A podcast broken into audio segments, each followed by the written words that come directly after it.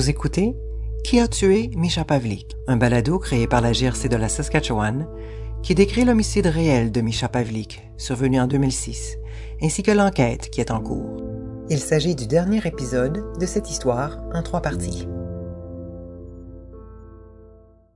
J'aimerais prendre un moment pour souligner que les terres sur lesquelles ce balado a été produit font partie du territoire visé par le traité numéro 4 et constituent des terres ancestrales des Métis. Au nom de la GRC de la Saskatchewan, je présente mes respects aux Premières Nations et aux Métis de ces terres. Dans la version anglaise de ce balado, on entend les voix des policiers de la GRC de la Saskatchewan qui ont participé directement à l'enquête sur la mort de Misha Pavlik.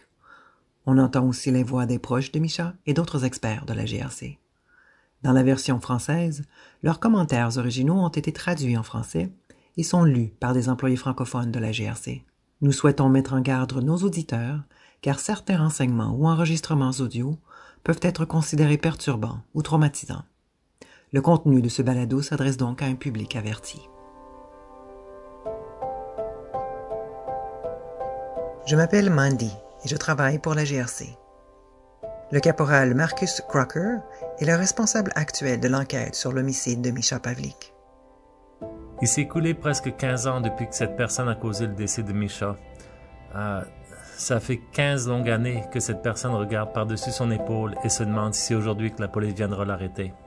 Chaque fois qu'elle voit un policier, une voiture de police ou une personne en uniforme, elle se dit, c'est aujourd'hui que ça se passe parce qu'un jour, c'est effectivement ce qui se passera. Elle sait ce qui s'est passé et garde cette information en elle depuis 15 ans. Ah, elle a peut-être une famille et des enfants, et elle doit commencer à se dire que si c'est une telle chose qui arrivera à ses enfants, elle voudrait obtenir l'information, n'est-ce pas? Ah, le temps est venu de dire la vérité et de cesser de regarder par-dessus son épaule. En Saskatchewan, le groupe des crimes majeurs de la GRC ou le GCM, est divisé en deux secteurs de responsabilité, le secteur nord et le secteur sud. Ensemble, le GCM Nord et le GCM Sud comptent 24 policiers. Ceux-ci participent à des enquêtes à titre d'experts à l'échelle de la province. Chaque programme des crimes majeurs comprend un groupe des affaires non résolues, une section d'enquêteurs qui se consacre à des enquêtes de longue durée, toujours non résolues. Au sein de notre groupe, euh, nous travaillons sur des dossiers non résolus euh, qui nous ont été transférés du groupe des crimes majeurs. Donc, dans le cas de l'enquête sur l'homicide de Misha, euh, les enquêteurs des crimes majeurs se sont vus confier le dossier et l'ont fait progresser jusqu'à un certain point. après quoi, ils ont confié au groupe des affaires non résolues. Celui-ci peut alors examiner le dossier, voir ce que les enquêteurs originaux ont fait et s'efforcer de créer un plan d'enquête pour tenter de résoudre l'affaire. Un plan d'enquête présente habituellement des moyens pour aider à faire progresser une enquête. Donc, est-ce que les cas enquêtés par le groupe des affaires non résolues sont en quelque sorte considérés comme inactifs? Vous savez, nous ne formons pas un, grand groupe. Euh, nous sommes une, petite équipe et euh, les dossiers ne sont pas considérés comme définitivement non résolus. Euh, ce sont tous des, des cas actifs d'homicide non résolus, mais nous ne pouvons toutefois pas travailler sur tous les dossiers en même temps. Le groupe des affaires non résolues Sud comprend cinq enquêteurs et un coordonnateur chargé des personnes disparues. Au moment de cet enregistrement, en 2021, 55 dossiers leur étaient confiés. Ceux-ci incluent des cas de mort suspectes, de personnes disparues, d'homicides et un cas de restes humains non identifiés. Alors avez-vous parlé à la famille de Misha au sujet de cette enquête? Euh, j'ai d'abord parlé au père de Misha au début du printemps 2020 afin de présenter en tant que nouvel enquêteur principal. Euh, ça n'a pas été un, coup de fil facile à faire car euh, je crois que je suis le, quatrième enquêteur principal en 15 ans qui soit entrer en contact avec eux afin de se présenter comme nouvel enquêteur euh, responsable. Euh, pour les proches de la victime, quand la police vient une fois de plus annoncer Bonjour, je suis le nouvel enquêteur responsable du dossier, euh, il y a de quoi se demander ce que ce nouvel enquêteur fera de plus que tous ses prédécesseurs. Le sergent d'état-major Tim Schwartz était l'enquêteur principal en mai 2006, lorsque l'appel de service initial a été reçu au sujet d'une personne poignardée à une fête au terrain de camping Kinokima. Il a reçu l'appel vers minuit 30 et a réuni une équipe du groupe des crimes majeurs de la GRC pour commencer l'enquête. Nous avions une deuxième victime. Nous devions nous assurer de faire le suivi à ce sujet. Ensuite, vous savez, le simple fait de se rendre sur la scène, de faire venir la section de l'identité judiciaire et encore une fois ne rien perturber afin de leur permettre de faire leur travail, c'est tout un casse-tête. Donc en gros, je me suis promené avec l'équipe pour avoir un portrait global de la scène et pour tenter de déterminer la façon de faire progresser notre enquête à partir de là. L'un des nombreux avantages d'appartenir à un service de police provincial est d'avoir accès aux nombreux experts hautement qualifiés de la GRC. Tous les détachements et les unités peuvent leur faire appel pour les aider à mener une enquête.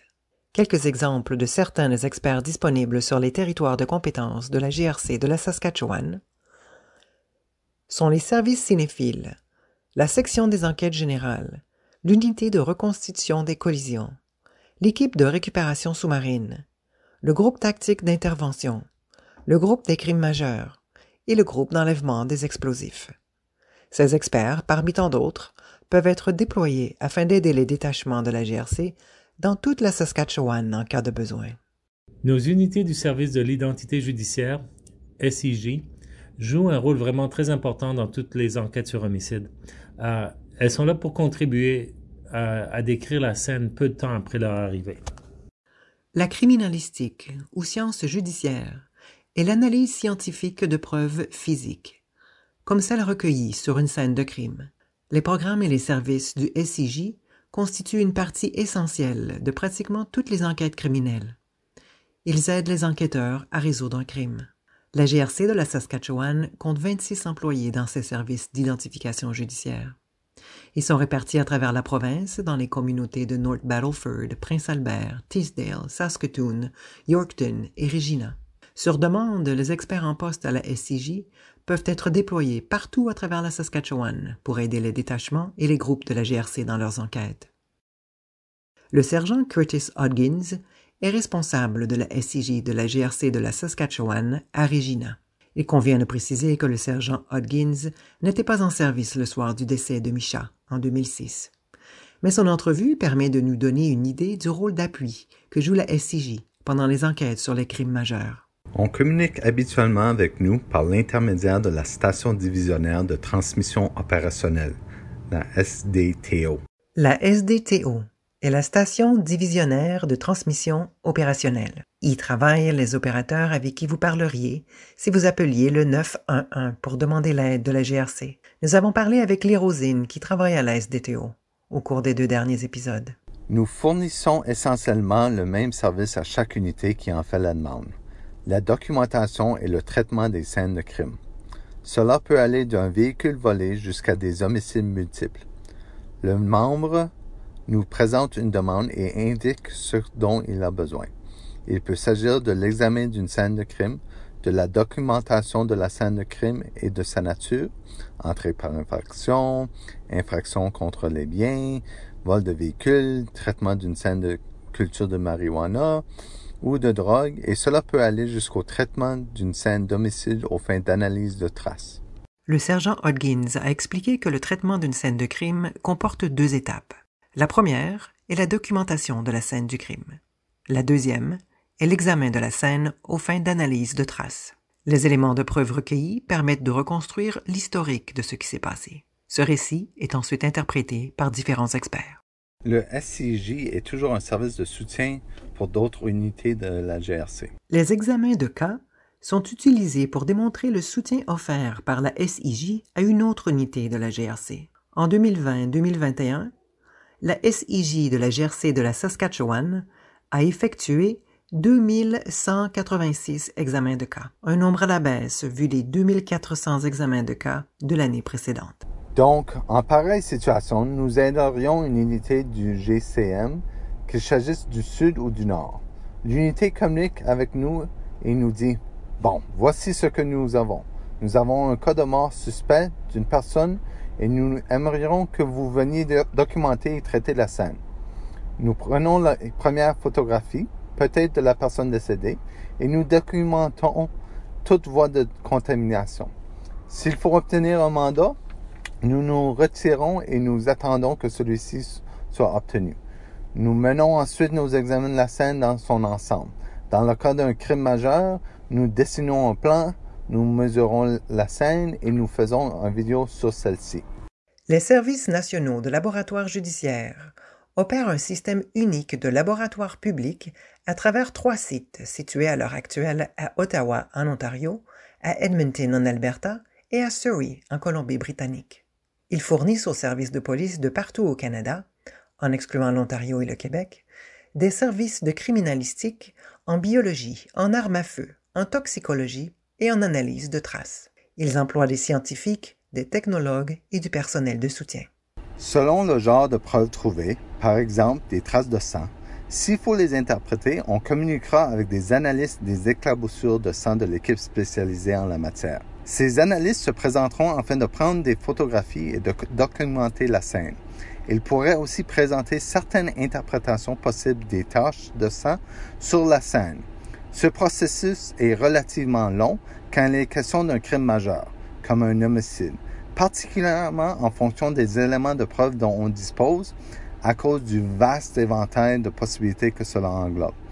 Il pourrait s'agir de sang, d'ADN, de chaussures, d'empreintes ou de preuves d'incendie. Essentiellement, nous tentons de faire tout en notre pouvoir pour aider et tout repose sur l'idée de la collecte, de la conservation et de l'interprétation d'éléments de preuves physiques. Nous savons maintenant, après avoir parlé à des enquêteurs, que le groupe des crimes majeurs de la GRC se fait appeler rapidement à la suite d'un incident.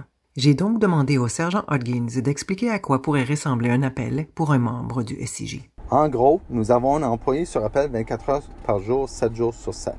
Donc maintenant, il est 22 heures, un mardi, et deux personnes travaillent dans mon bureau au moment où l'on se parle. Et la SDTO possède notre numéro de téléphone. C'est toujours avec la SDTO que l'on communique en premier, n'est-ce pas? Pour que celle-ci répartisse les cas entre les membres. Elle déterminera donc qui travaille et qui est sur appel et communiquera ensuite avec cette personne.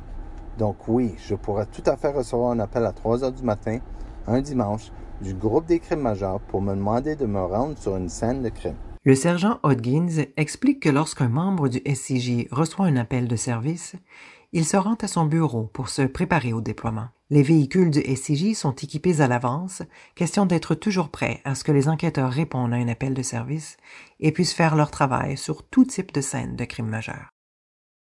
La plupart des unités possèdent un véhicule qu'elles ont désigné en tant que véhicule pour les crimes majeurs et dans lequel on trouve la majorité des articles nécessaires. Pensons par exemple au écouvillon pour prélever de l'ADN, au réactif pour la détermination du type de gros sanguin, à l'équipement photographique, à l'équipement photographique adapté à la nuit, aux lumières à forte intensité, à une panoplie de sacs pour les éléments de preuve et à l'équipement de protection individuelle. Pas seulement des masques et des gants, mais aussi des combinaisons complètes et des bottes, entre autres. Ainsi, quand l'appel arrive, nous n'avons pas à charger un véhicule vide. Il est pratiquement déjà prêt à partir. Faut toutefois apporter d'autres articles avec nous, comme des réserves d'eau, peut-être, si nous devrons rester sur les lieux longtemps, et de la nourriture. Peut-être que la scène du crime est extérieure, de sorte qu'il faut apporter une tente portative. S'il s'agit d'une scène où l'on trouve beaucoup de sang, nous devrons apporter suffisamment de réactifs pour déterminer le groupe sanguin. S'il s'agit d'une scène d'incendie et que nous devons circuler au milieu matériel brûlé, nous devrons apporter des tamis, des pelles et des râteaux. Chaque scène de crime est différente. Il n'y en a pas deux pareils. On essaie de prendre autant d'équipements que l'on peut et, avec tout ce dont on a besoin, il est impossible de penser à tout. Quand on reçoit l'appel du groupe des crimes majeurs, on leur demande en quoi consiste l'affaire, quel est le genre de scène et ce qu'on recherche plus précisément. Ainsi, nous nous assurons d'offrir le meilleur service possible aux membres quand nous nous rendons sur les lieux. En Saskatchewan, les communautés que la GRC dessert sont très diversifiées. Certaines communautés sont même uniquement accessibles par avion. D'autres communautés peuvent se trouver à plusieurs heures de route. selon l'endroit où se trouve le membre du SCJ qui répond à l'appel. Dans le district du Sud, étant donné que nous couvrons aussi la région de Swift Current, notre secteur se rend jusqu'à la frontière avec l'Alberta à partir d'ici, ce qui correspond à 4 à 6 heures de route. Et c'est très courant pour les gens qui habitent dans le nord, comme Battleford ou Prince Albert, que Battleford aille jusqu'à La Loche et que Prince Albert aille jusqu'à Black Lake et à la région de Fond du Lac, et que certaines de ces collectivités soient seulement accessibles par avion. Il s'agit donc d'une très grande étendue qui exige de passer beaucoup de temps sur la route. La distance entre Regina et la scène du crime au terrain de camping est d'environ 55 km ou un trajet de 40 minutes en voiture. Le caporal Marcus Crocker hésite à donner des détails trop précis sur l'enquête en cours ou à donner une idée des accusations qui pourraient être déposées contre des suspects. Quand les accusations sont déposées, tous les détails sont mis à la disposition du public via la procédure judiciaire. Il confirme toutefois qu'une altercation physique est bien survenue au cours de la nuit du 21 mai 2006 entre Misha, ses amis et leurs suspects. Misha est décédé au terme de l'altercation. Misha est décédé des suites des coups de couteau qu'il a reçus, et sa mort est considérée comme un homicide. Nous avons appris, au cours des épisodes précédents, qu'un ami de Misha a également été poignardé. Vous dites donc que deux personnes ont été blessées, dont Misha. Mais que s'est-il passé dans le cas de l'autre personne? Euh, Il a survécu à ses blessures. Euh, il a subi une intervention chirurgicale et même si les enquêteurs du groupe des crimes majeurs participent maintenant à l'enquête sur les décès de Misha, euh, ils mènent aussi une enquête en parallèle sur ce qui s'est passé dans le cas de l'autre individu. Pendant que l'on collecte ces renseignements sur l'homicide, certains témoins donnent de l'information sur ce qui est arrivé à l'autre individu, tandis que d'autres euh, donnent des renseignements sur, ce qui est arrivé à Misha. Grâce à ces renseignements, on a euh, réussi à déposer des accusations à l'égard d'un individu pour vote fait grave. L'homme accusé a été reconnu coupable devant la cour du banc de la Reine à Regina en 2007 et a purgé trois années d'emprisonnement. À ce jour, aucune accusation n'a été déposée en ce qui concerne le décès de Misha Pavlik et l'enquête demeure ouverte. Les funérailles de Misha ont eu lieu le 27 mai 2006. Il est toujours possible de lire en ligne l'article nécrologique à son sujet. On peut y lire Tous ceux qui connaissaient Misha aimaient son beau sourire, son rire et son sens de l'humour. Il avait un grand cœur. Le père de Misha se souvient encore du nombre de personnes qui se sont présentées aux funérailles. J'ai su après coup combien d'amis il avait. C'était bouleversant. Quand nous avons tenu les funérailles de Micha, c'était un événement d'envergure. Il y avait foule. Ils avaient, c'était... J'en ai été à bout de souffle. Je n'ai pas réalisé à quel point tant de jeunes avaient été touchés. Des personnes se tenaient debout dans le stationnement du garage et dans le corridor. Oui. À ce jour, les enquêteurs ont effectué plus de 170 entrevues et plus de 40 indices ont été donnés par des membres du public. Vous êtes sur le point d'entendre les témoignages des parents de Misha, Lorne et Susan, et de sa sœur, Kathleen. Je crois que certaines préoccupations ont surgi dès le début. Je fais entièrement confiance au service de police, à la GRC et au règlement de cette affaire. Beaucoup d'amis m'ont demandé comment je pouvais les appuyer quand aucune question profonde n'a surgi. J'ai du mal à en parler parce que l'intuition est un sens précieux. Tout ce que je veux, c'est que l'affaire ne finisse pas dans un classeur et que l'on n'y touche plus jamais. Nous ne pouvons pas en faire plus. Je crois en fait que la GRC connaît l'identité de l'auteur, c'est ce que mon intuition me dit. Je crois que c'est peut-être très difficile à prouver et pas parce que la police est lâche ou qu'elle ne fait pas son travail. Selon moi, il y avait tant de personnes, il, faisait noir.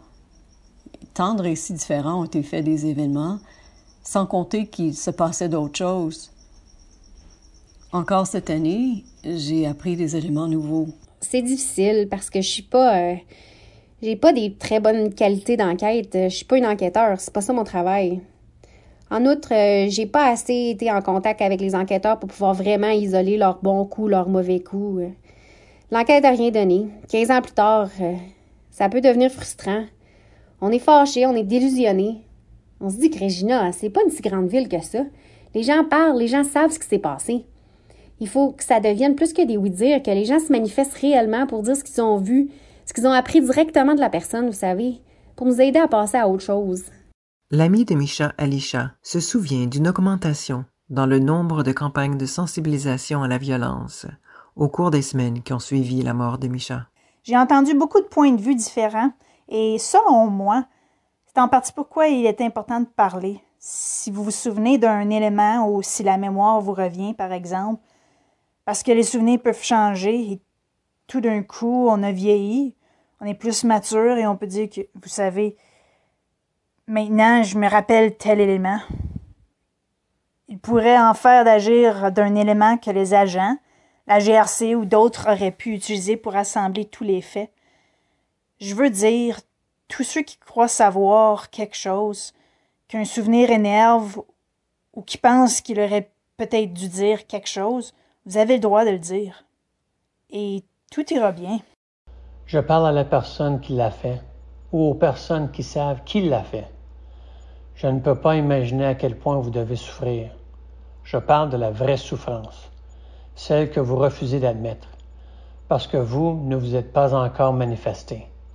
Cela n'aide pas votre vie. Cela n'aide tout simplement pas votre vie. C'est dommage.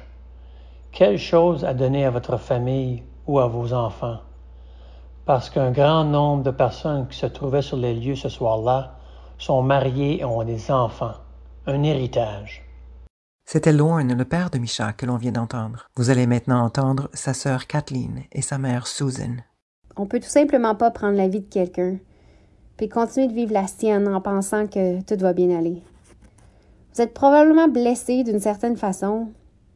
Peut-être que cette, ces pensées-là vous torturent, Peut-être que vous êtes fâché contre d'autres personnes, mais en tant qu'être humain, euh, vous êtes responsable de ce que vous avez fait.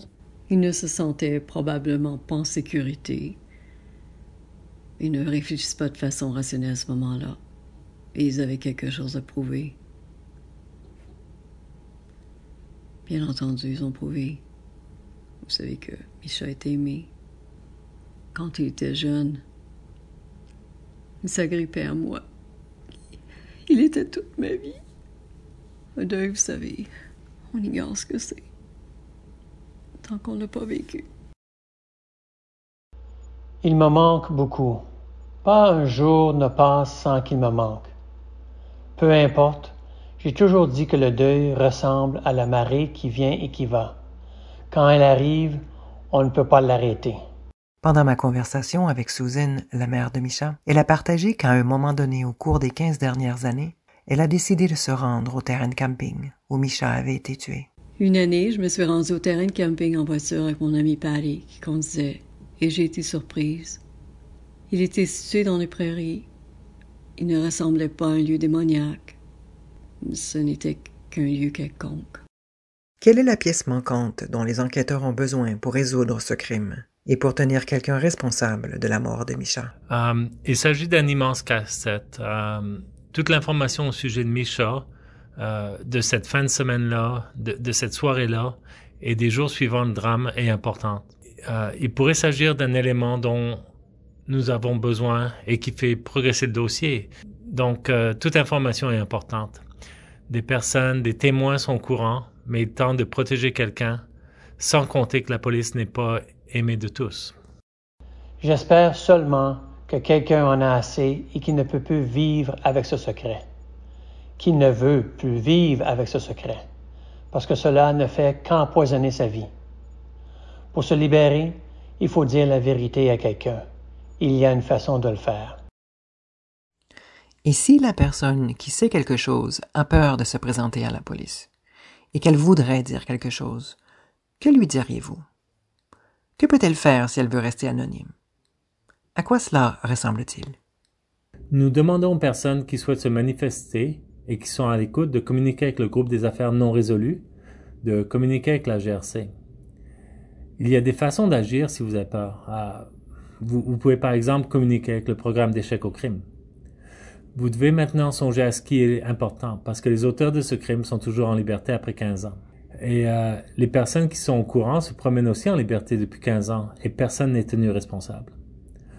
Le temps est donc venu de tenir ces personnes responsables. Nous voulons savoir ce qui s'est passé. Les gens se souviennent encore de Misha et se souviennent encore de ce, ce qui s'est passé ce soir-là. Nous tenons à remercier les proches de Misha pour nous avoir permis d'inclure dans ce balado leurs voix, leurs mots et les expériences qu'ils ont vécues. Si vous détenez des renseignements au sujet du décès de Misha Pavlik ou de cette enquête, communiquez directement avec les enquêteurs du groupe des affaires non résolues de la GRC par téléphone au 639-625-4252. Le programme Échec au crime est réellement anonyme. Vous n'avez pas à vous identifier. Pour le contacter, appelez au 1-800-222-8477 ou transmettez votre renseignement en ligne sur le site web saskcrimestoppers.com. Merci d'avoir écouté Qui a tué Misha Pavlik, un balado créé par la GRC de la Saskatchewan qui décrit l'homicide réel de Misha Pavlik survenu en 2006, ainsi que l'enquête qui est en cours. Vous pouvez écouter le balado dans son intégralité sur le site web de la GRC de la Saskatchewan.